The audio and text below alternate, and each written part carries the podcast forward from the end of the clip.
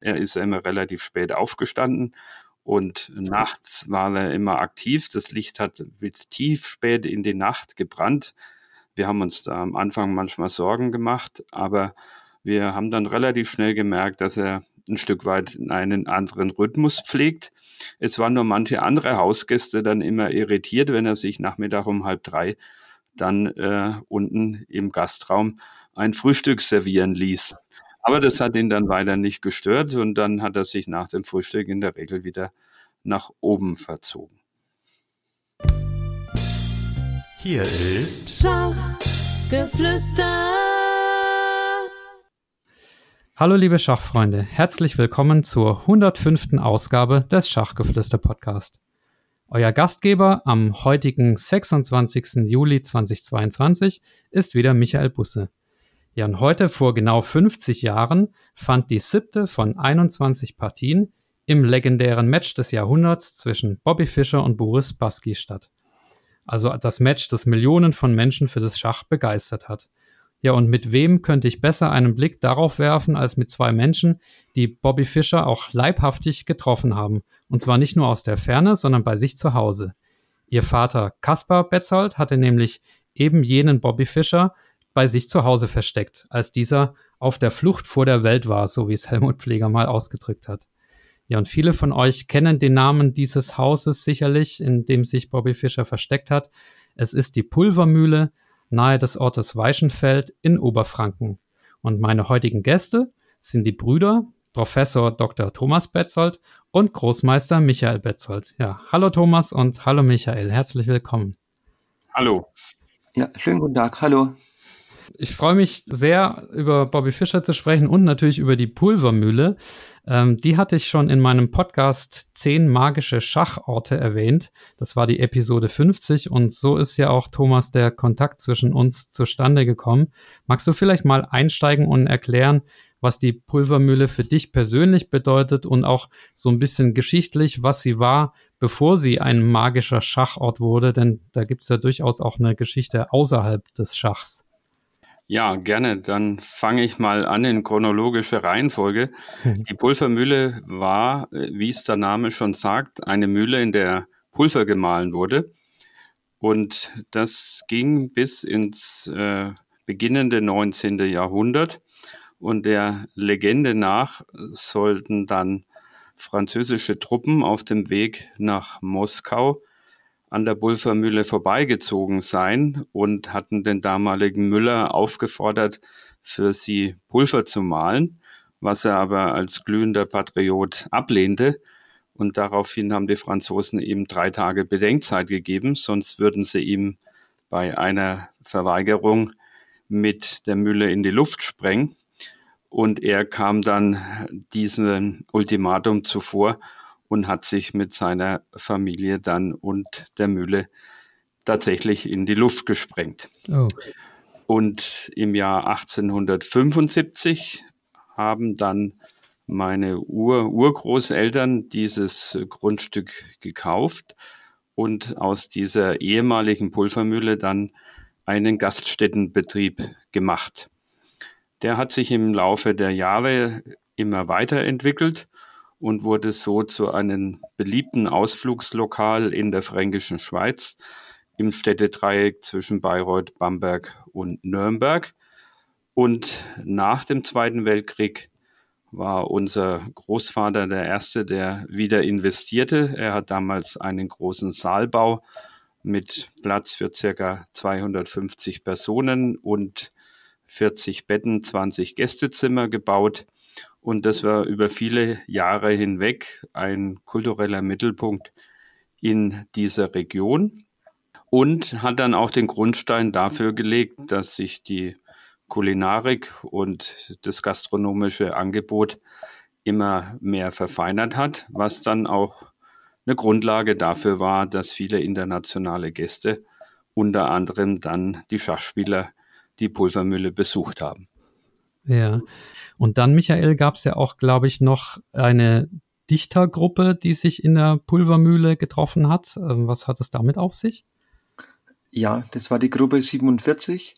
die hat sich 1967 zu ihrem dann legendären letzten Treffen getroffen. Das war eine Gruppe, so Hans-Werner Richter, Günter Eich und bekannte Namen wie Günter Grass und, und so Ilse Eichinger. Die hatten ihr letztes Treffen. Ähm, die wollten ein bisschen eine Abgeschiedenheit haben. Durch die Brücke war das gegeben. Und äh, die hatten, ja, soll man sagen, so eine Lesungen, so einen heißen Stuhl, da musste immer einer von seinen äh, Werken vorlesen und die anderen konnten ihn mit Fragen bombardieren. Und das war natürlich auch eine große Geschichte für diesen kleinen Ort, die ein bisschen Weltgeschichte geschrieben hat. Äh, jetzt vor einiger Zeit waren da auch 50 Jahre das Treffen äh, und waren einige sogar von damals noch äh, wieder, wieder in der Pulvermühle. Okay, wir wollen natürlich den äh, Schachteil der Pulvermühle jetzt besonders beleuchten. Und ich habe mal versucht, so das nachzuvollziehen, wie es damit angefangen hat. Und auf der Seite des Schachbundes steht, dass äh, 1968 während des Großmeisterturniers in Bamberg äh, Tigran Petrosyan äh, dort war und äh, getanzt hat, also so als Tanzlokal für Weltmeister sozusagen. Ähm, Thomas, war das so der, der Beginn des Ganzen oder war der Einstieg noch früher?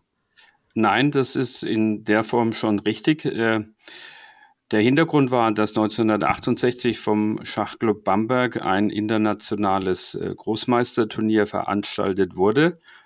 Und in diesem Rahmen ist dann das Teilnehmerfeld und einige der äh, bekannten Großmeister eben zum Tanz in die Pulvermühle gekommen.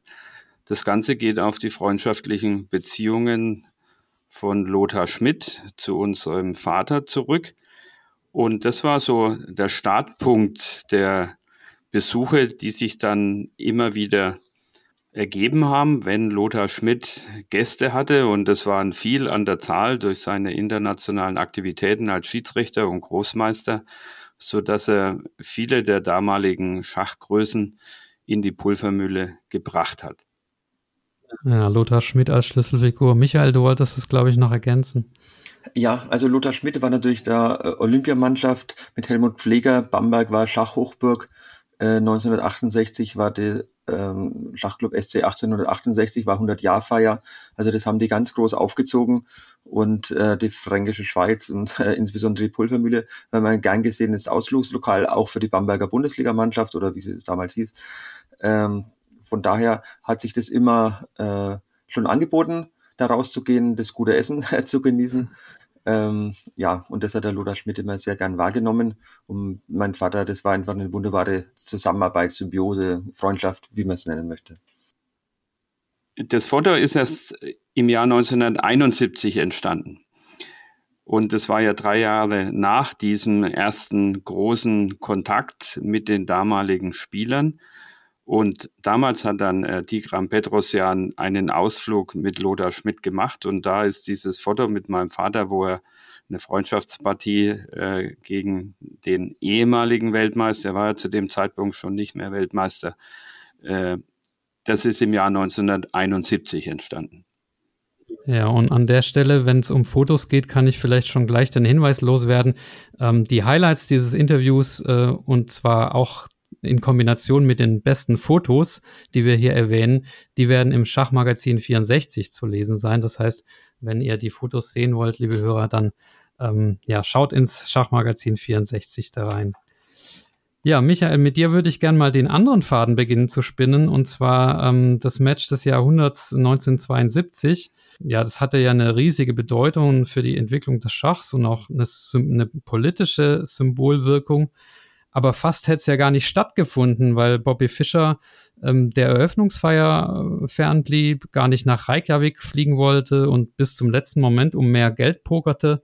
Und ja, es hing ja alles irgendwie am seidenen Faden. Warum hat Fischer da so äh, bis zur letzten Sekunde gepokert, anstatt ganz normal die WM zu spielen?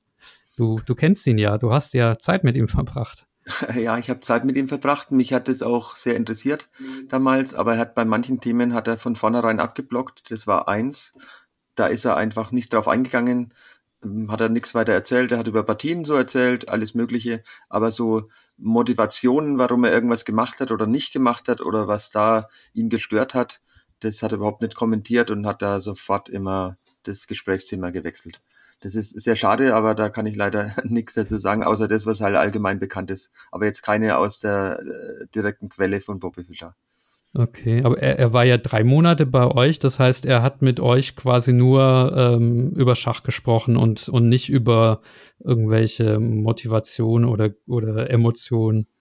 Ähm, also jetzt nicht direkt zu dem Wettkampf. Er hat sehr viel über Karpov und Kasparov, über das äh, aus seiner Sicht äh, arrangierte Match gesprochen. Aber damals gegen Spassky, er hat natürlich dann die, die WM-Kämpfe oder die Folge gegen, gegen Larsen, gegen Taimanov und so weiter, das hat er natürlich schon ein bisschen thematisiert, aber immer nur auf Schachliche bezogen. Nie so, was dahinter vielleicht für, für Spannungen, was da gegeben hat und, und was da vielleicht für finanzielle Forderungen waren oder was sonst noch im Raum stand, das hat er immer komplett ausgeblendet. Okay. Ich weiß nicht, ob ihr über das nächste gesprochen habt, und zwar die ähm, erste Partie. Da hat er ja den ja, einen der berühmtesten Fehlgriffe aller Zeiten gemacht, nämlich dieses Läufer schlägt H2, der ja dann zum Sieg von Aspaski geführt hat. Ähm, hat, hat er darüber was erzählt? Weil ich frage deswegen, weil Vlastimil Hort hier im Schachgeflüster Podcast gemeint hat, Fischer hätte ihm erzählt, dass er das quasi mit Absicht gespielt habe, nach dem Motto, äh, schau mal, ich kann so einen schlechten Zug spielen und gewinne trotzdem. Ähm, habt ihr darüber gesprochen oder weißt du darüber was? Ja, also da habe ich so dunkel in, noch in Erinnerung, dass das ähnlich war. Ich könnte es jetzt nicht beschwören, aber dass er auch gemeint hat, glaubst du wirklich, dass ich so einen Zug machen würde, wenn ich äh, um die Weltmeisterschaft spiele? So nach dem Motto, das muss andere Gründe haben. Er hat es aber nie explizit gesagt, dass er unterschätzt hat oder dass er es provoziert hat, aber es ging so in die Richtung, wie der Vlastimil Hort es gesagt hat. Aber äh, ganz genau kann ich das nicht äh, sagen okay. dass das genau so gewesen sei, ist. Äh, ich habe es nur so dunkel noch in Erinnerung, dass er das ein bisschen scherzhaft gemeint hat, dass so ein Zug er eigentlich nicht in der Lage ist zu spielen bei voller, vollem Besitz seiner Kräfte. Okay, also es wird ein Rätsel bleiben. Äh, Thomas, du hast auch mit Fischer ja viel Zeit verbracht und äh, sicherlich auch mit ihm über seine, ja, äh, über Schach und, und noch viel mehr gesprochen. Wie waren deine Eindrücke? Also ich hatte öfters Kontakt mit ihm. Äh, er war, das muss ich hervorheben, also nicht nur am Schach interessiert, er war äußerst äh, interessiert an den Nachrichten, was in der Weltpolitik vor sich ging.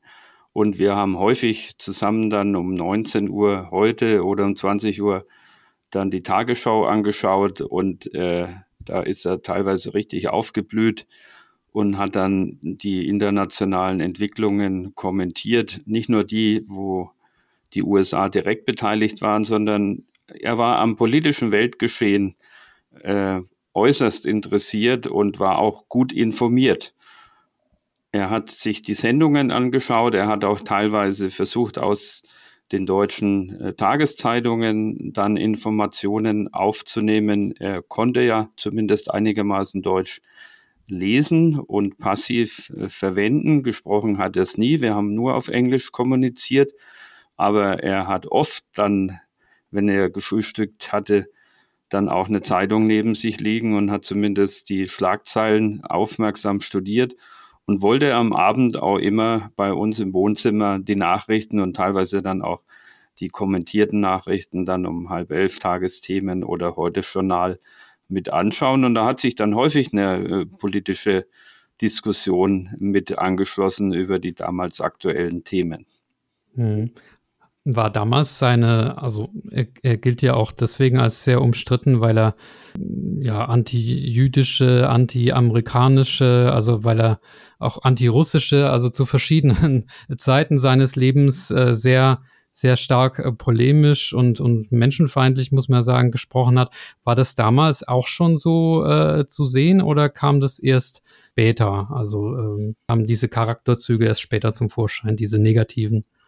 Nein, das war schon bei uns der Fall. Äh, also er hat häufig sehr spöttisch und äh, natürlich auch mit viel Ironie und auch mit einem sarkastischen Blick äh, auf die Politik der Amerikaner äh, reagiert. Also das können wir bestätigen, dass er da schon in der Zeit an sich seine Einstellung zu gewissen Themen hatte und er hat da gar kein Hehl draus gemacht und hat da immer häufig vollmundig dann auch dementsprechende Kommentare abgegeben. Ja, vielleicht noch als Ergänzung. Also mein Vater hat da schon immer gesagt, dass er die Politik raushalten sollte. Trotzdem ist es natürlich immer durchgedrungen, wenn man dann oben im privaten Bereich war, im, im Wohnzimmer und so weiter, dann hat er immer mal Scherzchen da und dort gemacht. Aber ich sag mal, ähm, es gab da, wenn er da losgelegt hat, nie eine, ein tieferes Gespräch. Das war dann, wurde immer sofort abgeblockt, wenn mein Vater dabei war. Der hat gleich immer gesagt, das, das möchte er nicht, sowas. Dass er das mit den Kindern diskutiert. Ist vielleicht auch klüger in dem Moment. Aber du hattest ja auch das Vergnügen, mit ihm tatsächlich auch schachlich zu arbeiten. Also das haben ja, dieses, dieses Privileg haben ja wahrscheinlich nicht viele Menschen auf der Welt gehabt, mit Bobby Fischer äh, Schach zu analysieren. Du warst ja zu der Zeit ein äh, ja, junger, emporsteigender Großmeister sozusagen. Kannst du darüber mal so ein bisschen erzählen, wie, wie eure Zusammenarbeit war? Ja, also äh, das war damals 90 ähm, da war ich in Bamberg im Internat im Aufsichtsjanum und ich bin jeden Tag nach der Schule sofort heimgefahren. Äh, er hat selber ein Auto, war von Bamberg, das sind so, so eine Dreiviertelstunde ungefähr zu fahren. Und damit ich jede Minute, die ich irgendwie aufbringen kann, mit Bobby Fischer verbringen kann, und äh, ihm meine Partien zeigen. Er sollte von früher was erzählen. Das hat er auch oft gemacht. Ich habe ihm Studien mitgebracht. Vielleicht einmal eine kleine Geschichte. Also ich mag Studien sehr gerne, so Kompositionen, alles Mögliche. Da gibt's ja von relativ leichten Beschweren alles, Beschwere alles. Ich habe da auch sehr viel Bücher, Literatur, auch große, große Werke. Und ich habe den, den Bobby oftmals so ein paar schöne mitgebracht, die mir jetzt besonders gefallen haben. Er hat sie dann relativ schnell gelöst vom Blatt und wenn er irgendwas nicht ge sofort gelöst hat, was auch vorkam, weil die waren teilweise wirklich richtig, richtig schwer, dann ist er auf sein Zimmer, hat alle stehen und liegen lassen und ist erst zurückgekommen, wenn er diese Studien gelöst hat. Hm. Teilweise hat es Stunden gedauert, aber er hatte immer die Lösung. Und er musste selber gelöst haben, er hat keinen Computer gehabt und die waren wirklich, wirklich kompliziert. Also da sieht man, er hat mal gesagt, es gibt im Schach nichts, was er nicht versteht. Also er hat, er, er stand praktisch über dem Schach. Es gibt kein Problem, das er nicht lösen kann. Das war so seine Denkweise, seine Sichtweise. Also das ist mal so eine kleine Geschichte am Rande. Ansonsten wollte er immer wissen, wenn ich spiele, was ich mir dabei gedacht habe, hat er mir wenig Tipps gegeben, hat meint, in Eröffnungen muss viel präziser spielen, also es waren jetzt so wenig konkrete Tipps für mich. Äh, gegen ihn spielen, das ist vielleicht auch noch interessant, habe ich leider nie, das habe ich nie geschafft. Also da hat er auch immer abgeblockt, das wollte er nicht auch Blitzspielen oder sonst irgendwas. Keine einzige Partie habe ich gegen ihn gespielt. Ich habe nur mit ihm gespielt, mit ihm analysiert. Mein Vater, der kam in den Genuss, ähnlich wie gegen Petrosjan in der 1 gegen 5, dass er spielen konnte und durfte. Aber ich äh, musste dann den Raum verlassen. Also ich durfte nicht zuschauen. Wahrscheinlich, weil ich die Partie dann hätte nachvollziehen können. Ich hätte mir die merken können, weil mein Vater wusste, das ist dann weg, die Partie, die ist gespielt und dann weg. Äh, aber ich hatte in den drei Monaten, wo er da war, in keine einzige Partie gegen ihn gespielt, nur mit ihm. Okay, das ist ja strange irgendwie. Normalerweise würde man ja denken, dass er dann, dass er dann auch mal gegeneinander spielt. Was, was hat ihn da bewogen, das äh, nicht gegen dich spielen zu wollen? Hat er da irgendwie Angst gehabt, dass du irgendwelche äh, Dinge aufschnappst und den Russen weitergibst oder, oder wie auch immer? Keine, ehrlich gesagt keine Ahnung, was da der, der Hintergrund ist, ob ich da irgendwie Rückschlüsse auf sein aktuelles Spielvermögen, ob er Angst gehabt hat, eine Partie zu verlieren. Ich meine, das wäre in der Welten, also das wäre bestimmt, wär bestimmt nicht eingetreten. Äh, ich glaube, äh, es, war, es lag daran, dass ich mir die Partie hätte merken können, ich hätte sie analysieren können und dann doch ein paar Schwächen vielleicht feststellen können aus seiner Sicht, was ich natürlich überhaupt nicht gemacht hätte. Das war, war überhaupt nicht meine Intention. Ich wollte einfach nur mal gegen ihn spielen. Aber das hat er einfach, da hat er nie zugestimmt. Ja, also da, da kommt der Verfolgungswahn auch so ein bisschen zum Vorschein, glaube ich, den, den er ja auch hatte. Aber Thomas, wir haben die Geschichte jetzt übersprungen, wie er denn überhaupt äh, zu euch kam in die Pulvermühle. Also ich habe mal von ihm gelesen, dass er erwähnt hätte, dass es sein Traum sei, mal in einem Haus zu leben, das äh, wie ein Schachturm gebaut ist. Also das war die Pulvermühle ja sicher nicht. Wie kam es denn trotzdem dazu, dass er sich bei euch aufgehalten hat äh, für drei Monate? Also zunächst äh, muss man vorausschicken, dass dieser Aufenthalt nicht geplant war. Und eines Tages kam Loda Schmidt mit ihm zu Besuch in die Pulvermühle und äh, danach ist er mit ihm wieder zurück nach Bamberg gefahren, weil er privat bei Lothar Schmidt in Bamberg untergekommen war. Und dann kam ein Anruf von Lothar Schmidt an den Michael und hat gefragt, ob er den nicht, den Bobby, in die Wohlvermühle rausfahren könnte. Und äh, dann hat er sich bei uns einquartiert, aber ohne ein konkretes Ende zu nennen. Und äh, dann war er da und wir wurden auch dementsprechend auch von Lothar Schmidt darüber informiert, dass er gerne bleiben möchte, aber ohne konkrete Zeitangabe und dass wir halt äh, Stillschweigen äh, vereinbart haben und dass insbesondere auf gar keinen Fall irgendein Hinweis an die Presse erfolgen sollte, dass er dann in der Pulvermühle wohnt. Das war bei uns noch ein großer Vorteil, weil die Pulvermühle hat ein bisschen eine Einzellage und ist in dem Sinn auch nicht außer von Gästen so stark frequentiert, wodurch es natürlich möglich war, das zumindest in gewissem Maße äh, für sich zu behalten. Wenn jemand bei uns das Haus verlässt als Hausgast, dann bemerkt es in der Regel nicht die Nachbarschaft, weil der nächste Nachbar 700 Meter weiter wohnt. Und das hat zumindest von den Rahmenbedingungen seiner Vorstellung entsprochen, dass er hier relativ ungestört, äh, zumindest mal eine gewisse Zeit lang, äh, leben und dementsprechend seinen Lebensrhythmus ausleben kann. Er ist ja immer relativ spät aufgestanden. Er hat teilweise erst Nachmittag um drei gefrühstückt und nachts war er immer aktiv. Das Licht hat bis tief spät in die Nacht gebrannt. Wir haben uns da am Anfang manchmal Sorgen gemacht, aber wir haben dann relativ schnell gemerkt, dass er ein Stück weit einen anderen Rhythmus pflegt. Es waren nur manche andere Hausgäste dann immer irritiert, wenn er sich Nachmittag um halb drei dann äh, unten im Gastraum ein Frühstück servieren ließ. Aber das hat ihn dann weiter nicht gestört und dann hat er sich nach dem Frühstück in der Regel wieder nach oben verzogen. Ja, Michael, du wolltest noch ergänzen. Ja, also das, äh, wie das war, das, ähm, wo er mit Lothar Schmidt das erste Mal zum Abendessen da war oder zum, zum Essen überhaupt, das war am Sonntag. Das weiß ich noch, da war ich mit Bamberg Bundesliga-Einsatz. Ich hatte es überhaupt nicht mitbekommen, dass der da war. Und am nächsten Tag, Montag, äh, war ich in Bamberg wieder in der Schule, im, im Kaiser-Heinrich-Gymnasium und dann im Internat und wir hatten Nachmittagsunterricht. Und das war der Moment, wo der Thomas auch angesprochen hat, wo der Lothar Schmidt bei mir angerufen hätte und hat gesagt, ob ich Zeit hätte, ob ich den Bobby Fischer in die Pulvermühle fahren könnte. ich wusste überhaupt keine Vorgeschichte, war natürlich wegen irritiert, aber ich war öfters mal beim Lothar Schmidt damals schon und bin natürlich hingefahren und dann habe ich ihn tatsächlich das erste Mal gesehen.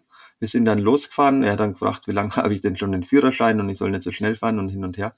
Und dann ging es so langsam los, ein langsames Abtasten. Äh, ja, und dann war er in der Pulvermühle. Das hat ihm dann erstmal gefallen. Das war nur auf wenige Tage erstmal angesetzt, wie der, wie Thomas ja erzählt hat. Und dann ist es immer, hat sich immer weiterentwickelt.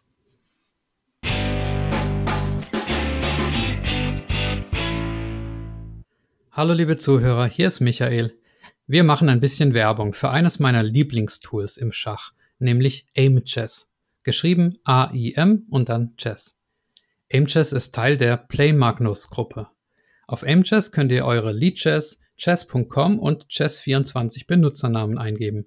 Und Aimchess analysiert dann eure Online-Partien für euch. Die meisten Funktionen sind gratis, also ihr könnt euch registrieren und das einfach ausprobieren. Einige Inhalte sind aber kostenpflichtig und dazu gehört meine persönliche Lieblingsfunktion, nämlich der Blunder Preventer. Denn die ganzen Taktikrätsel auf Leadchess und so weiter sind ja fast alles Angriffstaktiken. Aber oft genug verliert man eine Partie, weil man die Drohung des Gegners nicht sieht oder was ich immer ganz besonders schlimm finde, weil man genau den Zug macht, der dem Gegner erst eine Taktik ermöglicht. Und genau das zu vermeiden, übt man mit dem Blunder Preventer. Wenn ihr den vollen Funktionsumfang von Aimchess nutzen möchtet, dann benutzt gerne den Code SCHACH30, um einen Rabatt von 30% für den ersten Monat eures Premium-Kontos zu erhalten. Neun Zuhörer von euch haben das bereits gemacht und auf diese Weise nicht nur etwas für ihre Verbesserung getan, sondern damit auch gleichzeitig diesen Podcast unterstützt. Denn ich bekomme auch ein paar Krümel des Kuchens ab. Vielen Dank und nun zurück zur Episode.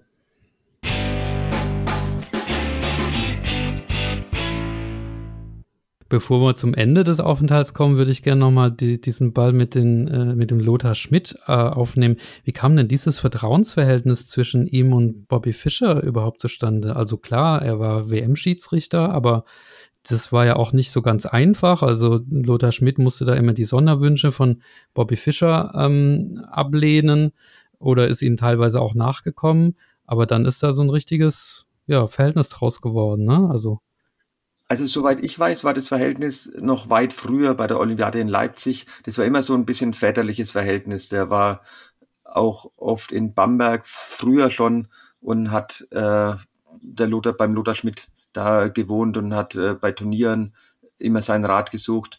Also es war schon eine Freundschaft, die weit vor dem WM-Kampf äh, Bestand hatte. Ich sag mal, beim WM-Kampf war jetzt nicht so, dass man sagt, also eine Freundschaft ist natürlich, man muss eine neutrale Person sein, der, der, Bobby, äh, der, der, der Lothar Schmidt. Man kann das auch gar nicht hoch genug einschätzen, dass er den Wettkampf damals gerettet hat. Also mit vielen Aktionen, da hat er viele Vorträge auch gehalten, der Lothar Schmidt, wie das denn war, als es wirklich kurz vom Abbruch stand und äh, also das Vertrauensverhältnis war weit früher schon begründet und äh, das ja, ging dann über den Wettkampf deutlich hinaus. Und es war immer so eine Art Vaterfigur, so würde ich es zusammenfassen. Hm, okay. Ja, Thomas, die äh, Geschichte, wie das dann geendet hat, äh, die ist ja auch legendär. Bobby Fischer wurde ja von den Gästen äh, der Pulvermühle monatelang nicht erkannt. Und die ganze Welt hat ihn aber gesucht und dann muss irgendwie ein Sternreporter ihn aufgespürt haben. Das ist aber so Halbwissen, was ich nur habe. Du, du weißt es bestimmt genauer. Wie ist das aus deiner Sicht äh, passiert, dass er dann die Pulvermühle verließ, Hals über Kopf? Also ich würde äh, gerne ähm, etwas früher einsteigen, mhm. weil man muss sich ja wirklich vergegenwärtigen, äh, dass aus einem Tagesbesuch quasi dann mit kurzer Unterbrechung ein verlängertes Wochenende wurde aus dem verlängerten Wochenende dann ein wöchentlich dauernder Aufenthalt und am Ende sind es drei Monate geworden. Und es hat sich natürlich dann vor allem zwischen meinem Vater als dem Gastgeber und Hotelier auf der einen Seite und vor allem mit Michael auf der schachlichen Seite ein sehr freundschaftliches, aber auch ein sehr vertrauensvolles Verhältnis entwickelt. Und das ging sogar so weit, dass er bei uns am Heiligen Abend äh, mit im Wohnzimmer war und er war als Familienmitglied integriert. Er hat auch gerne mal Eierlikör getrunken, das war so sein Lieblingsgetränk. Da konnte man ihn immer dafür haben, nach dem Essen noch mal ein Schnäpschen, so in Form dieses Eierlikörs zu genießen. Und dieses Vertrauensverhältnis, denke ich, war überhaupt die Basis, dass er drei Monate geblieben ist.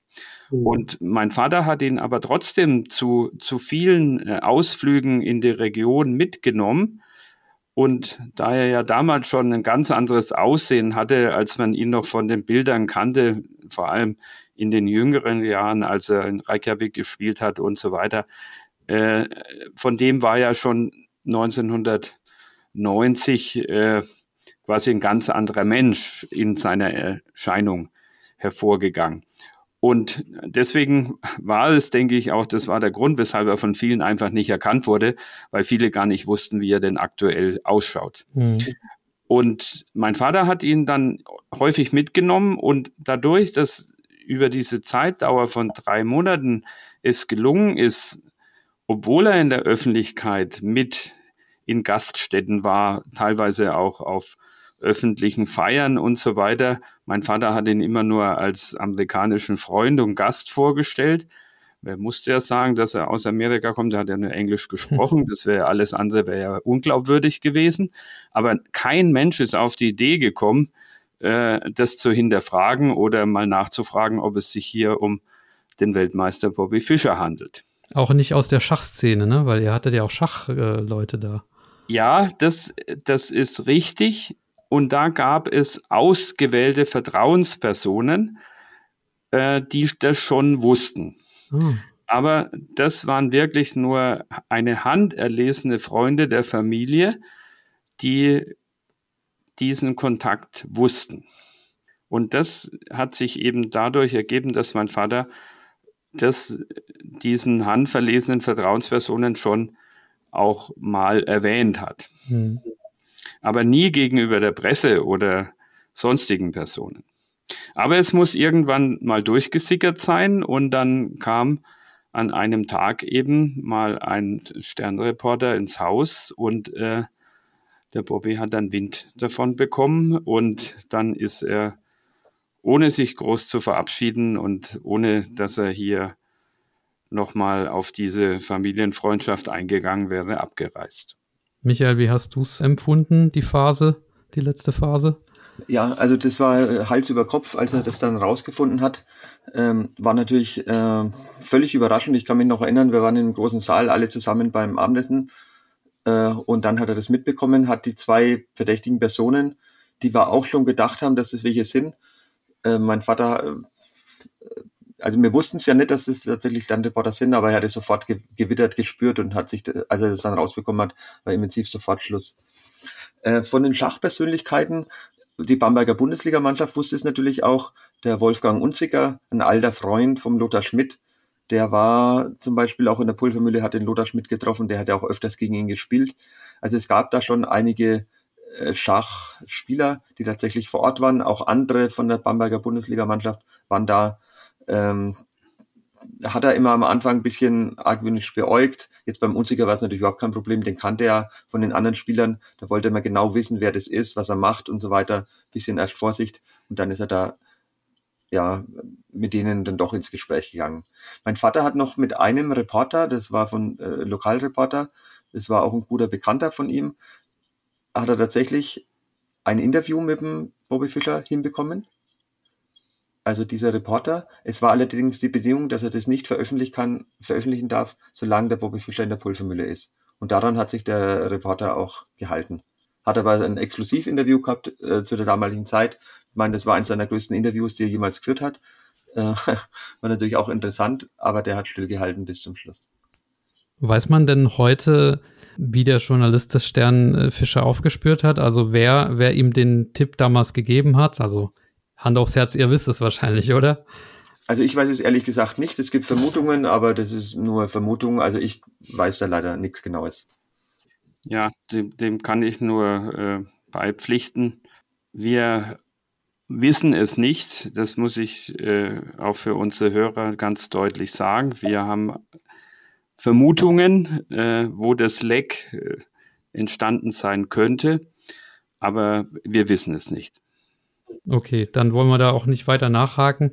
Ähm, wir haben vorher von Fotos gesprochen und da wäre es natürlich ganz toll, auch mal ein Bild von äh, Bobby Fischer in der Pulvermühle mit euch äh, zu veröffentlichen. Aber ähm, ihr habt mir geschrieben, dass es gar keine Fotos aus der Zeit gibt. Woran liegt das? Habt ihr nicht dran gedacht? Ja, das äh, denke ich, hätte natürlich jeder gern gemacht.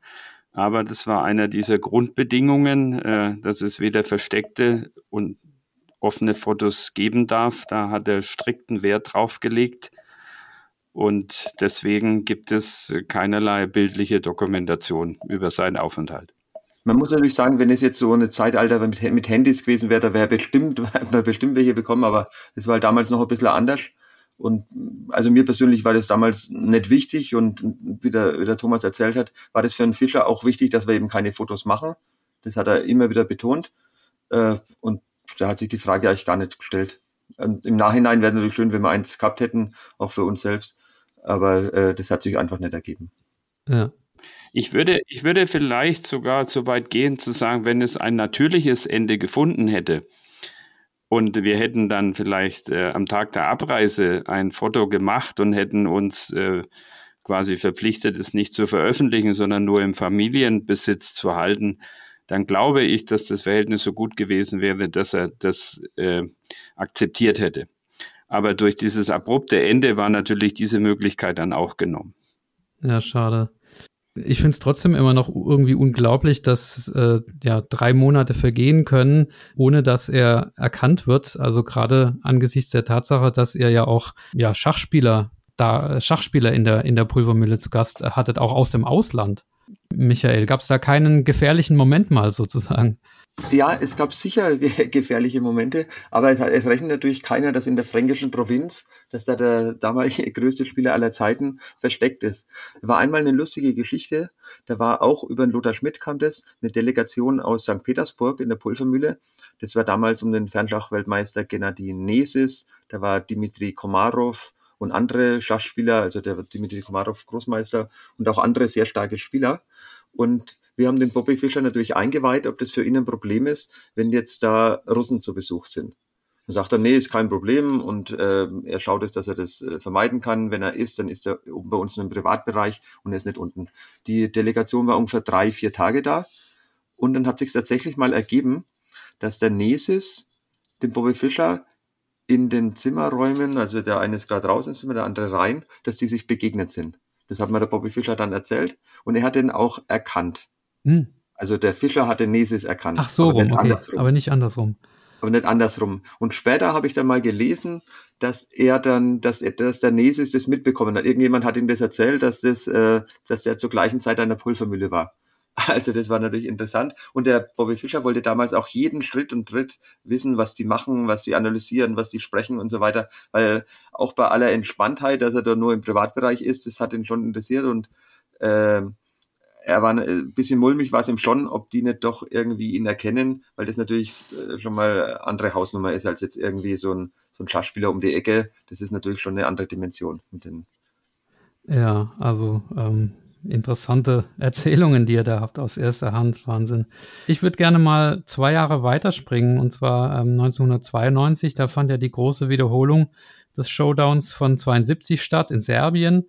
Und damals gab es ja dieses UN-Embargo gegen Serbien und die amerikanische Regierung warf dann Fischer vor, dieses Embargo zu brechen und er ließ Haftbefehl. Er wurde dann ähm, ja nach zehn Jahren Flucht, muss man sagen, 2004 in Japan verhaftet, bekam dann in Island politisches Asyl und äh, starb, äh, starb dann drei Jahre später danach. Ähm, habt ihr da noch weiter Anteil genommen an seinem Werdegang, zumal es ja auch in Deutschland äh, Bestrebungen gab, eben politisches äh, Asyl zu geben. Da war ja Hans-Walter Schmidt, äh, war ja da hinterher. Äh, wie habt ihr da so die, die Zeit dann noch ähm, verfolgt, was er da so gemacht hat? Vielleicht Thomas. Ja, natürlich waren wir höchst interessiert, was aus ihm wird, weil er ja schon eine sehr persönliche Beziehung zu uns hatte. Und ich möchte sogar so weit gehen zu sagen, dass er uns ein bisschen ans Herz gewachsen ist in der Zeit, in seiner Art und das hat natürlich dazu geführt, dass wir seine weitere Entwicklung äh, beobachtet haben. Dass er das Match angenommen hat, äh, hat, denke ich, vor allem auch finanzielle Gründe gehabt. Er ist ja keinem ordentlichen Beruf nachgegangen und war ständig on the run und hat immer sozusagen auswärts gewohnt, gelebt und das kostet natürlich auch Geld. Und ich denke, dass er die Börse einfach gebraucht hatte. Und es hat ihm auch irgendwie, das Lager in seiner Persönlichkeit gefallen, wieder zu provozieren. Und er hat ja gern gegen die Obrigkeit äh, provoziert. Und dass er hier gegen die US-amerikanische Administration mit dem Wirtschaftsembargo äh, verstoßen hat, das war ihm natürlich bewusst. Und er ist diese Konfrontation dann auch bewusst eingegangen. Also unser Eindruck war, dass er natürlich ein Interesse in schachlicher Art hatte, aber dass es natürlich auch eine finanzielle Motivation für ihn gab. Hm, ja, auch wieder nicht nur der Schachspieler, sondern auch der, der schwierige Charakter Fischer, der da so ein bisschen, oder der Provokante, der da zum Vorschein kommt. Michael, wie ging es dir so in der Zeit danach? Ja, also war natürlich auch sehr interessiert. Ich habe den Bobby Fischer tatsächlich noch einmal getroffen. Das war 1994 in Budapest. Ah. Da habe ich ein Großmeisterturnier gespielt. Da war ich beim Emil Anker. Und dann sind wir abends mit dem Bus gefahren. Und der äh, Bobby Fischer war ja dann in Ungarn, war ja da bei, bei, bei verschiedenen Leuten, ich denke auch Polga, bei den, beim äh, Benkö und so weiter. Und äh, dann bin ich tatsächlich hin. Er kannte mich dann auch noch, hat mir dann erzählt von, vom Fischerschach das ja damals so gerade im Entstehen war. Und ich kann mich noch erinnern, dass ihn interessiert hat, wie ich darüber denke, ob man beim Fischerschach, ob man da rochieren können soll. Weil da, das war am Anfang nicht vorgesehen und er hat gemeint, aber die Leute rochieren einfach so gerne, deswegen würde er das eigentlich schon vorsehen und wie ich darüber denke. Also war nur kurz, war ein paar Minuten nur, aber das ist mal so hängen geblieben. Er hat auch nach den ganzen Geschwistern gefragt, also wir sind daheim vier Brüder und eine Schwester, hat er auch nach, den, nach meiner Schwester gefragt, mit der er auch immer wieder was gemacht hat. Also es war die kleinste damals, äh, ist immer auch die kleinste. Ähm, also das hat ihn da schon interessiert und das ist das, was der Thomas auch gemeint hat. Das hat ihn schon noch, äh, das war eigentlich schon was, was Herzliches, so über, über diese Zeit, das er wahrscheinlich nicht so oft in seinem Leben äh, genossen hat. Ja. Also das war das eine. Und ich hatte dann von der Schachszene noch mit anderen Leuten Kontakt. Es war ein alter Schachfreund von Augsburg, der mit ihm auch immer mal wieder Kontakt hatte, der wieder gute Beziehungen nach Ungarn hatte. Äh, auch von den mit Spassky, den hatte ich einmal getroffen, 98 in, in Tunesien. Der hat mich auch darauf angesprochen, also nachdem er wusste von der Pulvermühle, also der wusste, dass der da war. Und die hatten schon auch immer Kontakt und hatten ein bisschen was erzählt. Von daher war ich immer so ein bisschen dran, natürlich äh, weit entfernt, aber äh, irgendwie gab es doch immer so einen direkten Draht mal, dass man aus erster Hand irgendwas mitbekommen hat. Ja. Aber äh, letztendlich war ja vom Schach weg. Das war ja alles so politische Spielchen. Das war natürlich jetzt für mich nicht ganz so interessant. Also das Schach hätte mich natürlich mehr interessiert, wenn das so weitergegangen wäre. Thomas, du wolltest noch ergänzen. Ja, ich wollte noch was, äh, mir ist noch eine kleine Geschichte eingefallen, also die jetzt in der Zeit stattgefunden hat, als er bei uns war. Geschichten sind immer gut. Ja, wenn wir das irgendwie noch einbauen äh, können.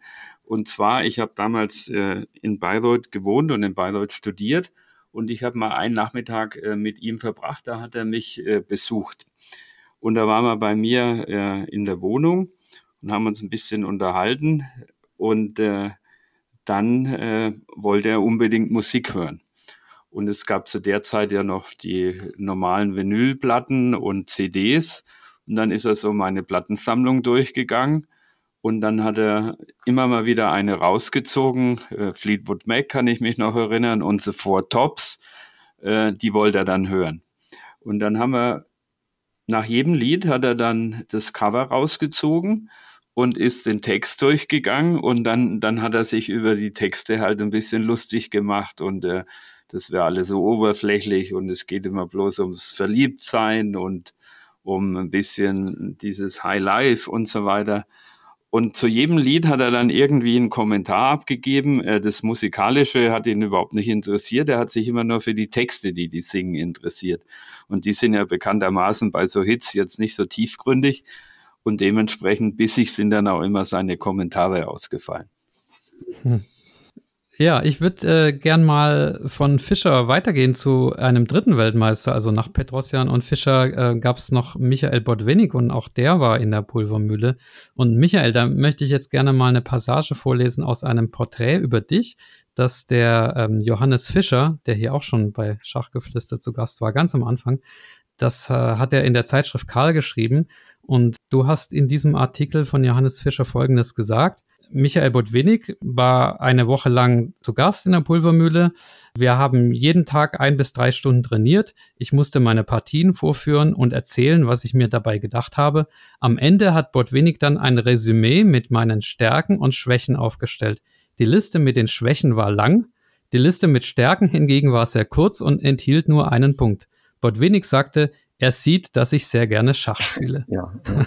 Zitat Ende. Also das ist im Nachhinein für uns natürlich lustig, aber für dich damals wahrscheinlich nicht so besonders äh, ja, äh, erfreulich gewesen, diese Liste zu sehen, oder?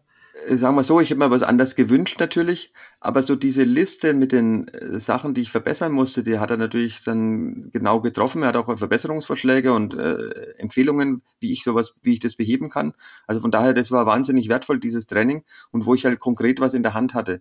Mit Fischer war es ein bisschen schwieriger, das nimmt man halt auf, saugt auf, aber das war jetzt so, ähm, wie so ein Schwamm. Man weiß ja nicht, was drin ist, was man da aufgesaugt hat.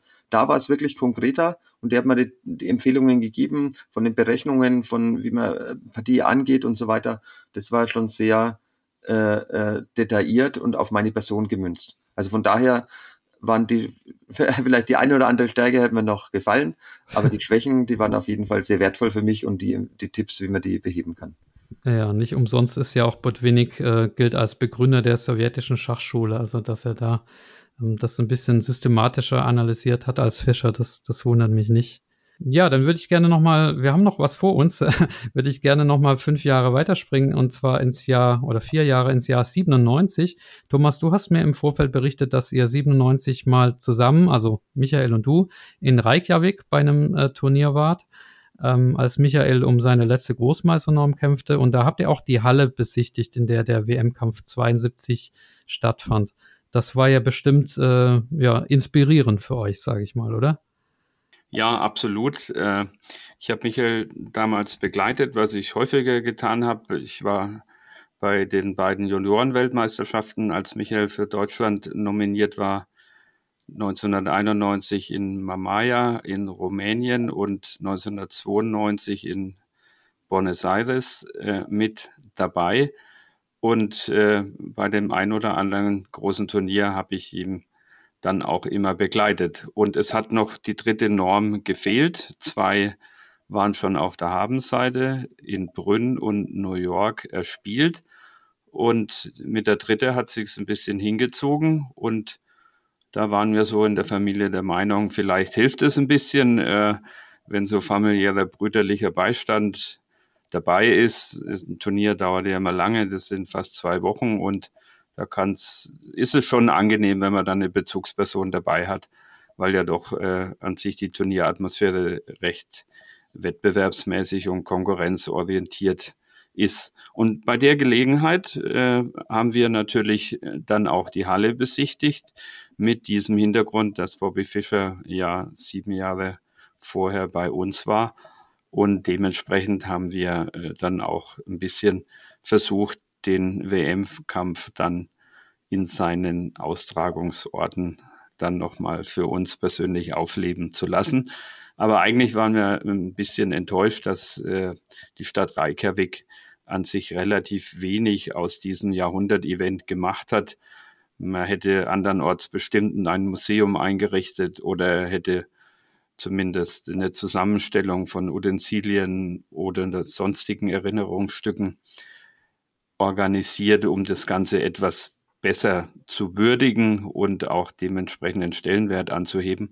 Aber da war relativ wenig in Reykjavik. Aber nichtsdestotrotz haben wir uns natürlich die Spielstätte angeschaut und als wir dann heimgeflogen sind, ist an sich von diesem Turnier leider keine äh, Großmeisternorm abgefallen. Es hat am Ende ein halber Punkt gefehlt, was sehr ärgerlich war, aber so ging das Turnier damals aus.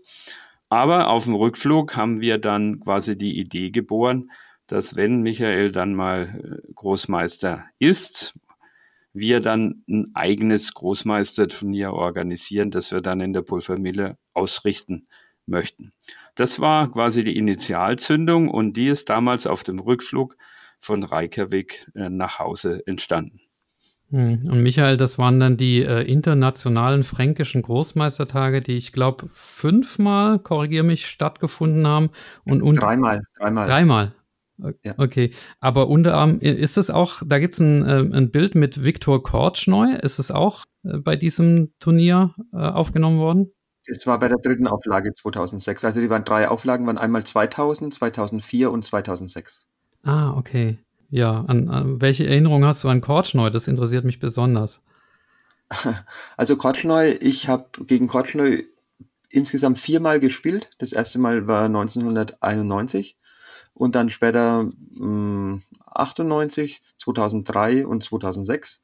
Das war einmal noch in Münster, einmal in Stockholm und eben in der Pulvermühle. Ähm, von daher kannte ich ihn, aber es war natürlich immer was besonders herausragend gegen so einen äh, so eine Persönlichkeit der Schachgeschichte zu spielen. Äh, und ich habe natürlich jede Sekunde genossen, immer am, am Brett gegenüberzusetzen. Und äh, ja, war immer, war immer spannend, waren immer spannende Partien. Die drei Turnierpartien gingen alle drei unentschieden aus. Oh, stark. Ähm, ja, also war, war natürlich ein herausragend, war was Besonderes in meiner Schachlaufbahn, würde ich mal sagen. Thomas, wie blickst du so organisatorisch auf diese, dieses Turnier oder diese Turnierreihe zurück? Es ist ja auch immer ja, hängt ja auch immer sehr viel dran, ne? Finanzierung zum Beispiel, ähm, Sponsoring, ähm, ja, das, das Ganze ist ja auch organisatorisch eine, eine riesige Leistung, die er da äh, vollbracht hat. Was bleibt da zurück an Erinnerungen? Das ist vollkommen richtig. Äh, ich würde das mal so einordnen, dass wir im Verbund der Geschwister eine optimale Ausgangslage hatten.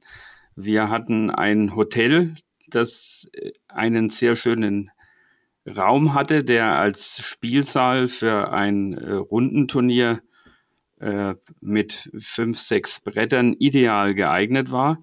Wir konnten die Spieler im eigenen Haus unterbringen. Michael hat äh, die Kontakte in die internationale Schachszene und damit direkten Zugriff auf die Spieler und das Einladungsmanagement übernommen und ich eher die generelle Organisation, die Vermarktung und die Medienarbeit. Und so hat jeder von uns einen wichtigen Part übernommen. Und dadurch ist es eben auch möglich gewesen, das Turnier auf die Beine zu stellen.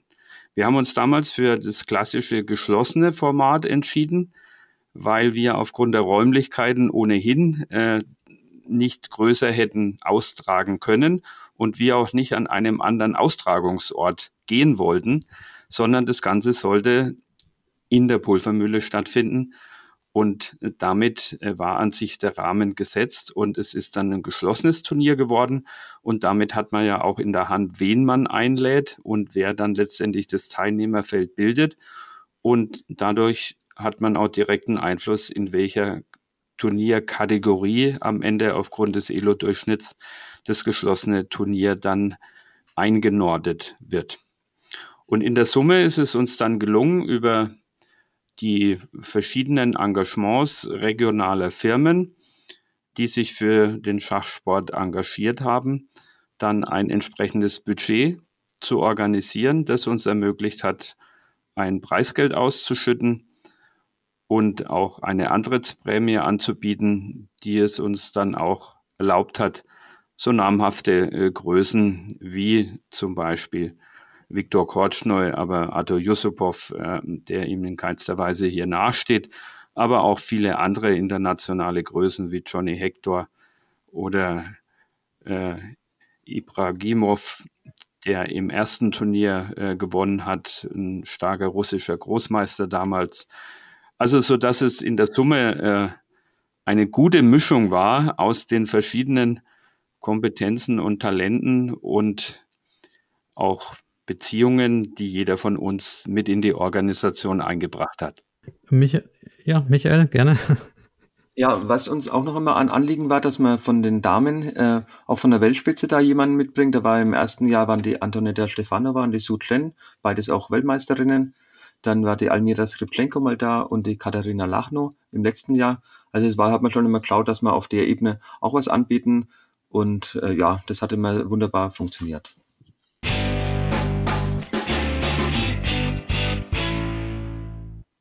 Liebe Schachfreunde, wir machen nochmal eine kleine Unterbrechung, um auf die Schachakademie Chessamy hinzuweisen. Meine Partnerschaft mit Chessamy läuft nun schon eine ganze Weile und auch für beide Seiten erfolgreich. Ich stehe da auch komplett dahinter, weil ich mir bei Chessamy schon selber mehrere Kurse gekauft habe und immer zufrieden war.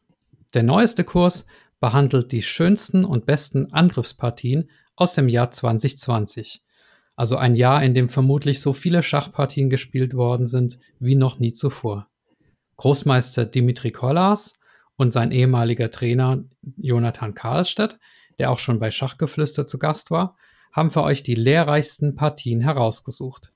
Ihr lernt dort zum Beispiel, wann die Stellung reif ist für einen Königsangriff und woran man erkennt, dass es eben noch nicht so weit ist. Ihr bekommt siebeneinhalb Stunden Videolaufzeit inklusive Testfragen zum Üben zum Preis von knapp 40 Euro, beziehungsweise mit dem Gutscheincode Schachgeflüster10 für ungefähr 36 Euro. Der Code gilt natürlich auch für alle anderen Jessamy-Kurse. Danke fürs Zuhören und nun zurück zum Interview.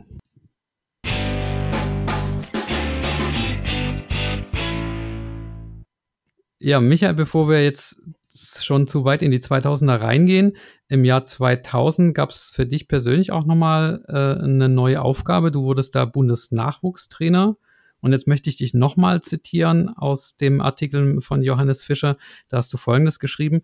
Meine Hauptidee war es, eine Jugendnationalmannschaft aufzubauen, die zusammenarbeiten, analysieren und gemeinsam besser werden sollte.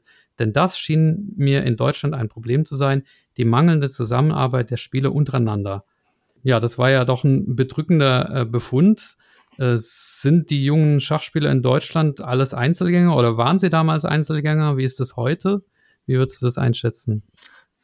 Also damals war, war das so mein Eindruck, was ich von Bayern so mitbekommen habe und von den, äh, von den Großmeistern, die in Deutschland so aktuell waren und top waren. Mittlerweile würde ich sagen, hat sich das komplett gewandelt mit der Prinzengruppe, die dann entstanden ist. Äh, die analysieren miteinander, die spielen viele Turniere, sind natürlich Konkurrenten am Turnier, aber sonst arbeiten die viel zusammen. Äh, also das würde ich sagen, hat sich sehr, sehr gut entwickelt. Damals die Nationalmannschaft, die ich so dann im Blick hatte und die sich dann so ein bisschen entwickelt hat, war mit so Namen wie Arik Braun, David Baramice, der Ilya Zaragatzki, Maximilian Meinhardt, Hannes Rau, die haben sich auch, äh, verstehen sich immer noch, werden dann auch Jahre später, hat man uns in der Pulvermühle dann noch getroffen. Wir haben viele Europameisterschaften ähm, in Ungarn gespielt, am Plattensee, das waren so Mannschaftsturniere. Also da ist schon, würde ich sagen, ein Mannschaftsgeist entstanden, der weit über das Turnier hinausging und weit über die Jugendzeit. Also das sind schon Freundschaften, das Leben ist mir so ein großer Begriff, aber äh, das auf jeden Fall in diese Richtung geht. Also das war mir damals wichtig und ich finde es wunderbar, also für mich jetzt schön, dass das äh, tatsächlich auch so geklappt hat. Mhm. Ich möchte gerne nochmal zu Bobby Fischer zurückkommen und zwar mit 64 Jahren passenderweise oder ironischerweise äh, starb er ja dann in, äh, in Island. Ja, irgendwie war er ja immer auf der Flucht, aber es bleibt natürlich die Frage, was er der Schachwelt hinterlassen hat. Also ich mag ja, ich mag ja Schachzitate sehr gerne und da hat er ja auch einige gebracht, zum Beispiel der Spruch äh, E4 Best by Test oder I don't believe in psychology, I believe in good moves. Das sind also Dinge oder die Partie des Jahrhunderts gegen Donald Byrne. Michael, was, was bleibt für dich so aus, als schachliches Erbe von Bobby Fischer für die Nachwelt übrig? Also was ich so rückblickend als eine Wahnsinnsleistung finde, dass er gegen den russischen Apparat alleine, mehr oder weniger alleine angekämpft hat. Wie er bei den Turnieren war, gut, er hatte so seine Sekundanten, aber das war ja im Vergleich zu Russland mickrig, äh, wie er da selbst mit so einem Ehrgeiz, mit so einem Wissen, mit so einer Leidenschaft, dass ich der Russisch beibringe, damit er die Zeitschriften lesen kann und so weiter, äh, wie, er, wie er da dem russischen Apparat getrotzt hat und die ganze russische Maschinerie da in Schach gehalten hat über so einen langen Zeitraum. Also das ist eine immense Leistung, also grandios. Dieser schachliche, unbeugsame Wille, den ich da selbst erlebt habe mit den, mit den Kompositionen, nur ein kleines Detail, aber das so widerspiegelt, diesen, was da in ihm brennt, dass es da eben nichts geben kann, was er schachlich nicht lösen kann. Ähm, ja, er ist natürlich unvollendet irgendwie, er ist Weltmeister geworden, hat es dann leider nicht verteidigt. Ähm, er hat auch gemeint, vielleicht nur zu seiner schachlichen Qualifikation da, dass er da, wo die WM gewonnen hat, dass das nicht sein Zenit war. Hm. Er war früher besser, so Ende der 60er Jahre, da war er eigentlich, hat er gemeint, war er besser äh, den, der WM-Kampf gegen Spassky war nicht sein schachliches Highlight. Der Taimanov zum Beispiel, der war ja auch in der Pulvermühle, der hat zum Beispiel gesagt, als er das 6-0 verloren hatte, dass er da eigentlich schon gut vorbereitet war und dass er schon in sehr guter Form war. Hat aber trotzdem 6-0 verloren. Das ist natürlich auch eine sportliche Anerkennung der, der Überlegenheit von Bobby Fischer. Aber für mich ist der Bobby Fischer natürlich ein grandioser Spieler äh, mit der Vorgeschichte und natürlich unvergessen. Ja, Thomas, wie, wie blickst du da drauf zurück? Also ich, ich sehe das äh, fast genauso wie Michael. Ich möchte einfach noch ergänzen, dass man sich nochmal die Zeit vergegenwärtigen muss. Wir haben heute Engines, die alles durchrechnen. Äh, wir haben die komplette Mega-Database, äh, wo die Sekundanten auf alle Partien zurückgreifen können. In Sekundenschnelle kann man auch mit äh, entsprechender IT-Unterstützung die Analyse und Vorbereite effizienter gestalten und dementsprechend auch optimieren. Das war ja in den 70er Jahren nicht möglich. Es gab den Informator und man musste die analogen Quellen nutzen. Es waren nur Printnotationen zur Verfügung und deswegen war das Team der Sekundanten hier noch viel wichtiger in meinen Augen, als es heutzutage der Fall ist. Und dass der Bobby es geschafft hat, man darf ja nicht nur den WM-Kampf in Reykjavik sehen, sondern die Jahre davor, wo er ja souverän in den Zonenturnieren und auch in den entsprechenden sonstigen Qualifikationswettkämpfen bewiesen hat, dass er ein außergewöhnlicher Spieler ist. Und er hat es durch viele Partien belegt, aber er hat es vor allem durch seine Resultate belegt. 6-0 gegen Taimanov, äh, wenn man an die Spiele gegen Larsen denkt, äh, oder dann auch das WM-Finale selbst nach einem Rückstand von 2-0 eine Partie wegzulassen und dann kommt und trotzdem noch den Kampf dreht. Also das spricht schon für die außergewöhnliche Klasse, die ein Bobby Fischer in dieser Zeit äh, ohne diese technischen Möglichkeiten, die es damals einfach noch nicht gab, vollbracht hat. Und das wertet seine Leistung, finde ich, ohne jetzt die heutige Generation hier in irgendeiner Weise schmälern zu wollen. Aber das wertet seine Leistung nochmal erheblich auf. Hm. Ja, also schachlich äh, un unbestritten und äh, ich, ich habe auch rausgehört, dass ihr ihn ja schon fast als Familienmitglied geschätzt habt. Trotzdem gibt es natürlich auch kritische Stimmen und da möchte ich mal den Paul Meyer-Dunker äh, zitieren, der, ähm, der Präsident des äh, Landesverbandes Berlin und der hat am 9. März letzten Jahres, also dem Geburtstag von Bobby Fischer, folgendes getwittert. Weltmeister Bobby Fischer hat offen den Holocaust geleugnet und aus seiner Frauenverachtung nie ein Geheimnis gemacht. An seinem Geburtstag gibt es nichts zu feiern und es wäre ein guter Moment klarzustellen, dass für ihn kein Platz mehr in unserer Gemeinschaft wäre. Harte Worte, oder? Ja, kann ich, kann ich schon nachvollziehen. Also ich sag mal, bei uns damals war das nie ein Thema. Also er hat es immer mal angesprochen, wie, wie vorhin erwähnt. Das war für uns, ja, haben wir geschaut, dass wir das ausblenden können. Das hat sich natürlich, denke ich, später auch noch ein bisschen verschärft das ist natürlich sehr traurig und äh, ja, das ist ein Makel, der leider immer bleibt an ihm. Also ich finde es sehr traurig, dass sich das so entwickelt hat bei ihm. Ja, also ich, mir ist das ein bisschen zu einseitig. Äh, die Kritik ist in dem einen oder anderen Punkt sicherlich äh, nicht unberechtigt. Auf der anderen Seite muss man immer die Gesamtpersönlichkeit würdigen und ich sehe ihn in erster Linie als Schachspieler Natürlich kann man jetzt in der Würdigung der Gesamtpersönlichkeit ihn nicht äh, sezieren und die anderen Sachen systematisch ausblenden. Das wollen wir gar nicht. Aber wir haben ihn natürlich von einer ganz anderen Seite kennengelernt, die andere gar nicht beurteilen können. Und vieles, was ihm so als, als Attitüden zugeschrieben wird, da ist auch viel äh, Anekdotenbildung mit dabei. Nicht jede Aussage ist tatsächlich verifiziert, äh, einige schon, aber in der Summe äh, möchten wir doch das Andenken an ihn vor allem auf seine schachliche Leistung konzentriert sehen. Ja, ich glaube, das kann man so stehen lassen. Dann gehen wir weiter in der Geschichte der Pulvermühle. 2013 hat äh, die Familie Betzold die Pulvermühle verkauft an ein Ehepaar Fink aus Kaufbeuren, wenn ich es richtig recherchiert habe, nach so, äh, so langen Jahren im Familienbesitz. Das muss euch ja jetzt sch ziemlich schwer fallen, äh, da vorbeizufahren jetzt und das Haus nur noch von außen angucken zu können, oder?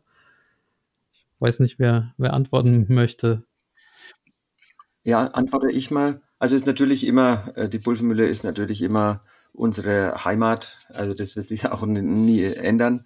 Äh, ich persönlich habe mit meinen Kindern seit vielen Jahren immer mindestens ein Wochenende, wo wir dann dort sind. Ich möchte, dass meine Kinder da wissen, wo der Papa aufgewachsen ist.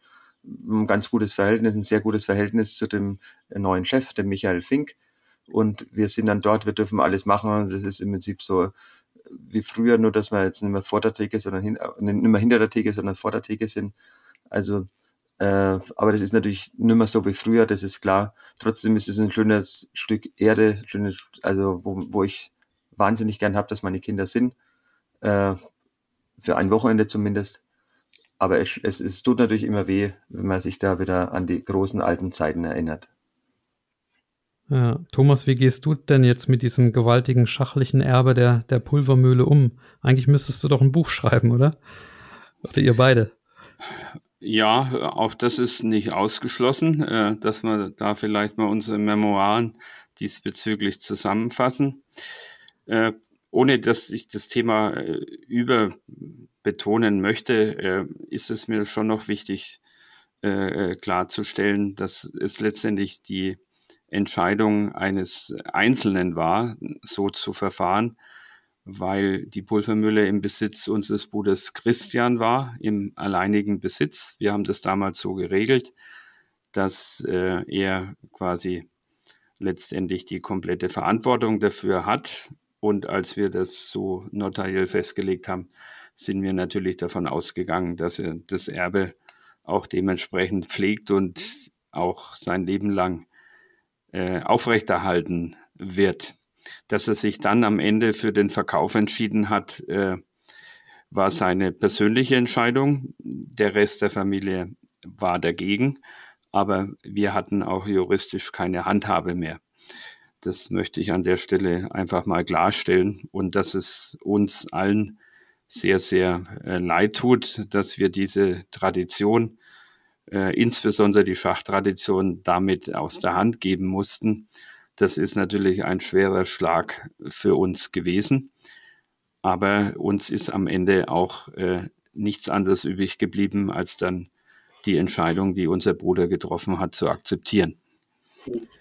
Ja, kann ich nachvollziehen, ja. Ähm, ja, vor lauter Pulvermühle haben wir es auch irgendwie jetzt leider gar nicht richtig geschafft, angemessen über euch beide zu sprechen. Ich weiß nicht, habt, habt ihr noch ein paar Minuten für mich, dass wir das ein Stück weit äh, nachholen können? Oder ähm, wie sieht's aus bei euch, ja? Ja, ja, gerne. Ja, okay. okay. super. Ja, Michael, du hast äh, eine ähm, Großmeisterkarriere hingelegt, die eigentlich auch einen eigenen Podcast wert wäre. Mit 15 das erste Mal in der Bundesliga, zweimal deutscher Jugendmeister, der, der Thomas hat das vorher aufgeführt, mehrfacher deutscher Mannschaftsmeister mit Bayern München. Wenn du da jetzt mal Highlights, also ein Highlight und eine vielleicht schmerzhafte Erinnerung oder sowas raussuchen müsstest, also was, äh, was würde dir da einfallen? Also ein Highlight waren einige Highlights natürlich. Äh, mein Heimatverein war Weichenfeld im Spiellokal Pulvermühle. Da bin ich dann als junger Spieler nach Bamberg gekommen. Das war natürlich was Besonderes mit Lothar Schmidt und Helmut Pfleger, da in der Mannschaft zu spielen, Hans-Günter Kästler und anderen. Und dann ganz besonders natürlich, als der Heinrich Jellison angerufen hat und gemeint hat, ich, ob das was für mich wäre, dass ich, ob ich mir vorstellen könnte, in München zu spielen. Da weiß ich noch, da bin ich zum Blitzturnier eingeladen worden. Ich denke nicht, dass das jetzt ausschlaggebend war, aber es war doch wegweisend. Äh, war die ganze Bayern-Mannschaft am Start und äh, der, der Marco Stangl, der leider verstorben ist, der, der Klaus Bischof, die damals die absoluten äh, Spitzenspieler waren im Blitzen und äh, und andere, weil der ganze Bayern-Stamm war da vor Ort. Und da war ich als junger Spieler auch eingeladen und habe dann gespielt. Und ich glaube, das war das einzige Turnier in meinem Leben, wo ich vor Klaus Bischof in einem Blitzturnier war. das war mein erstes Turnier bei Bayern und das war so, wirklich mein Einstieg. Also da habe ich ganz besondere Erinnerungen dran.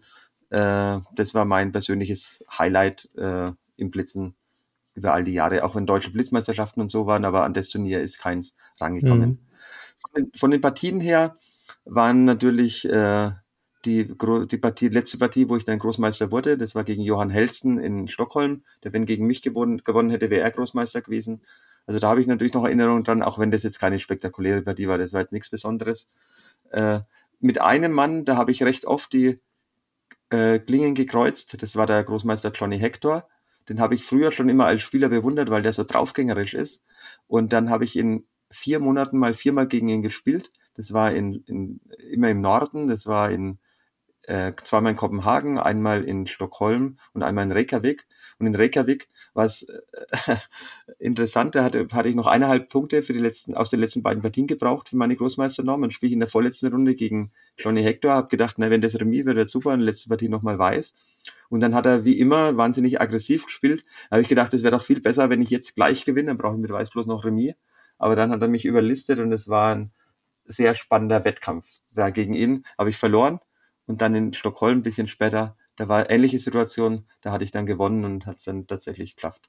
Aber von daher, mit Johnny Hector ist auch ein recht freundschaftliches Verhältnis über all die Jahre. Der hat auch bei vielen Turnieren, die ich organisiert habe, das war ja später auch LGA und Pyramide, da war er immer dabei. Aber die Anfangsjahre, die waren sehr immer von, von einem gewissen Konkurrenzkampf, äh, haben die gelebt. Mhm. Und der war für mich immer ein ganz großer Spieler, der Johnny Hector. Mhm.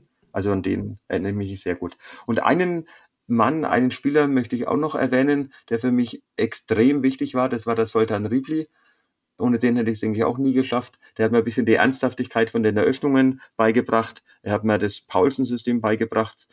Ich habe viele meiner Gewinnpartien bei den Großmeisterturnieren genau wegen dem, wegen dieser Eröffnung äh, hinbekommen. Also ohne Soltan Ribli würde ich sagen, hätte ich das auch nie im Leben geschafft. Okay. Ja, und Soltan Ribli war ja hier auch schon äh, im Interview zu Gast. Ja, kommen wir, kommen wir zu dir, Thomas. Du bist ähm, im Hauptberuf Professor für Sportmanagement an der Hochschule Heilbronn und beschäftigst dich da unter anderem mit äh, Finanzierungsinstrumenten, Mitgliederentwicklung und so weiter. Und das sind ja auch Themen, die im deutschen Schach ja wichtig sind, gerade wenn man auf die äh, Entwicklung der Mitglieder angeht, die ja im Schach gerade durch Corona nach unten gegangen ist, obwohl so viele Leute online spielen. Wie schaust du denn mit deinem akademischen äh, Blickwinkel auf, auf das Thema ähm, ja, Zustand im deutschen Schach sozusagen? Ja, das ist natürlich eine heikle Frage äh, und die darüber hinaus äh, in keinster Weise trivial ist, sondern sehr komplex, weil sie natürlich viele Teilbereiche äh, tangiert, die prinzipiell im Sport von Bedeutung sind. Das betrifft zum einen, was können die Verbände als Dachorganisation tun? Welche Rahmenbedingungen können sie setzen, um dann am Ende in der zweiten Reihe, nämlich auf der Ebene der Vereine, die es vor Ort dann richten müssen, dann zum Beispiel für die Mitgliedergewinnung aktiv zu werden. Also ich denke, wir haben da einfach äh, gewisse strukturelle Defizite im Schachsport was die Strukturen anbelangt und auch was die Ressourcenausstattung anbelangt. Dann kommt noch, um, ohne das jetzt zu stark äh, zu analysieren, äh, natürlich noch das Thema soziodemografische Entwicklung im Schach dazu. Mhm. Äh, da haben wir eine gewisse Vergreisung der Mitglieder, auch der Schachspieler insgesamt. Es gibt zwar immer regional manchmal einige Vereine und Orte, wo auch das Nachwuchsschach und vor allem das Schulschach sehr gepflegt wird, aber es ist eben nicht flächendeckend. Und äh, auch die Situation, dass Schach nicht zu den Fächerkanungen gehört, die im Sportunterricht äh, Pflichtbestandteil sind, sondern immer nur auf AG-Basis stattfinden, äh, führt natürlich von vornherein zu einem gewissen Dropout. Das heißt, wir erreichen nicht alle, die wir eigentlich erreichen könnten. Also das sind nur ein paar Schlagworte, äh, die ich zu dem Punkt einfach mal anbringen möchte. Natürlich wird es hier noch weit mehr zu sagen geben. Dass es prinzipiell möglich ist und äh, dass ein Boom entstanden ist, der durch die Lockdown-Zeit viele an den Computer gebracht haben. Und wir haben zum Beispiel in unserem Schachclub viele Mitglieder, die autodidaktisch sich Schach äh, mit Tutorials und äh, YouTube-Videos beigebracht haben und die richtig heiß waren, nachdem der Lockdown vorbei war, dann analog wieder oder überhaupt erstmals einen realen Gegner gegenüber zu sitzen und dann am Brett Figuren zu ziehen und auch das dreidimensionale äh, Brett vor sich zu haben und tatsächlich äh, mit einem anderen miteinander und gegeneinander zu spielen, das war für viele eine ganz tolle Erfahrung. Ältere Schachspieler schmunzeln da mit Sicherheit drüber, aber wir haben viele, die Anfang 20 sind, die studiert haben und die in der Lockdown-Zeit so zum Schach gekommen sind. Und das ist mittlerweile äh, bei uns schon fast von den neuen Mitgliedern die Mehrheit. Und das zeigt doch auch, dass nach meinem Credo sich keine andere Sportart so gut digitalisieren lässt äh, wie Schach. Und das muss man eben nutzen, aber man muss die Transformation rückwärts hinbekommen, von der Digitalisierung zurück zum Analogen. Bei den meisten ist es eher, eher umgekehrt oder in anderen Gesellschaftsbereichen, dass wir uns vom Analogen verabschieden und in die Digitalisierung gehen. Im Schach machen wir sozusagen die Rolle rückwärts, aber mhm. die muss unterstützt werden und die muss auch organisatorisch von den Vereinen und den Angeboten, die die Vereine dafür zur Verfügung stellen, unterstützt werden. Aber wenn das geschieht, äh, dann hat man an sich im Moment eine sehr fruchtbare Zeit und einen guten Nährboden für eine positive Mitgliederentwicklung. Hm. Ja, also absolut Potenziale vorhanden, die die Vereine jetzt, jetzt heben müssen, ja. Ja, mit Blick auf die Uhr. Ähm, also für mich war das eine, eine besondere Folge. Ich liebe ja so Schachgeschichte und, und Schach, jetzt hat's gerade gerauscht, und äh, Schachgeschichten. Und äh, davon gab es heute eine ganze Menge, obwohl wir wahrscheinlich nur an der Oberfläche gekratzt haben. Aber ähm, ja, es war schön, äh, das Ganze zu hören. Und ich fand auch, dass euer euer Band sowohl zu, zu Bobby Fischer als auch untereinander irgendwie zu spüren war. Und das war auch sehr schön. Michael, verrat mir noch eins zum Schluss. Was muss man machen, wenn man Helmut Pfleger als Nikolaus verpflichten will? Du hast das schon erfolgreich gemacht. ja, also mit Helmut Pfleger verbindet mich auch eine Jahre, jahrzehntelange Freundschaft. Die hat sich jetzt äh, seit ein paar Jahren wieder wegen vertieft. Ähm, wir treffen uns regelmäßig und der Helmut Pfleger ist einfach so ein umgänglicher, netter Mensch, der, wenn man dem irgendwas vorschlägt, der einfach alles mitmacht. Und dann die Fußballmannschaft, die hat ihn begeistert, der war mal dort, hat zugeschaut und so weiter. Und da habe ich ihn bloß mal so aus Verlegenheit gefragt, wir suchen dann noch einen Nikolaus und so weiter. War völlig klar, das macht er und das macht er gern und das macht er gut. Und er kann natürlich wunderbar erzählen. Ja. Also war natürlich ein Highlight für alle, dass es so ein ganz prominenter bei uns da, bei so einem äh, Verein dann den Nikolaus gibt und äh, ein paar Geschichten erzählt. Super. Ja, also die Fußballmannschaft deines Sohnes war es, ne? Ja, genau. Ja. ja. also zum Abschluss, ich weiß nicht, ob ihr die äh, Podcast schon mal gehört habt, aber es gibt eine Frage, die ich äh, als letzte Frage nochmal allen Gästen stelle. Und nämlich, ob äh, wir irgendwas Wichtiges vergessen haben oder ob ihr noch eine Herzensbotschaft habt. Wer mag anfangen? Ich muss nur überlegen, Herr Thomas. Ja, also eine Herzensbotschaft äh, in der Form, möchte ich schon formulieren. Und zwar äh, würde es äh, mich freuen, wir haben ja erst vor zwei Jahren quasi unseren in der Pulvermühle äh, ansässigen Schachverein, nachdem die Pulvermühle verkauft war und wir eine Übergangslösung über vier Jahre hatten, jetzt nach Bayreuth verlagert und dort eine richtige Renaissance ausgelöst.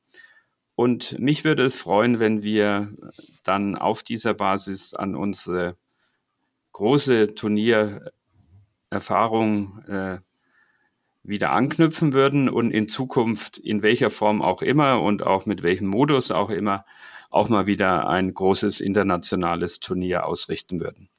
Na, das hört sich doch schon mal gut an. Das sind doch, das sind doch erfreuliche Pläne. Michael, und du wärst wahrscheinlich als Spieler natürlich auch dabei, oder?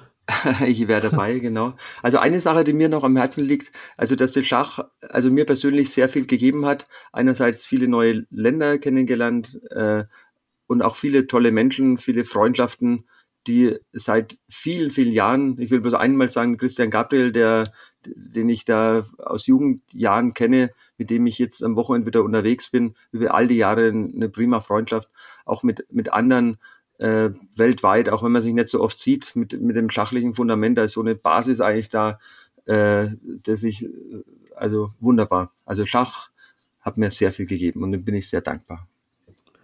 Ja, das ist schön gesagt. Äh, dann bleibt mir nur noch anzuschließen, mich zu bedanken für eure Zeit, für eure Erzählungen, dafür, dass wir die Pulvermühle und Bobby Fischer äh, durch euch ja ein bisschen besser kennengelernt haben. Und äh, ja, macht's gut und einen schönen Abend wünsche ich euch noch. Ja, Dankeschön. Wiedersehen. Wiedersehen. Jo, vielen Dank. Tschüss. Tschüss.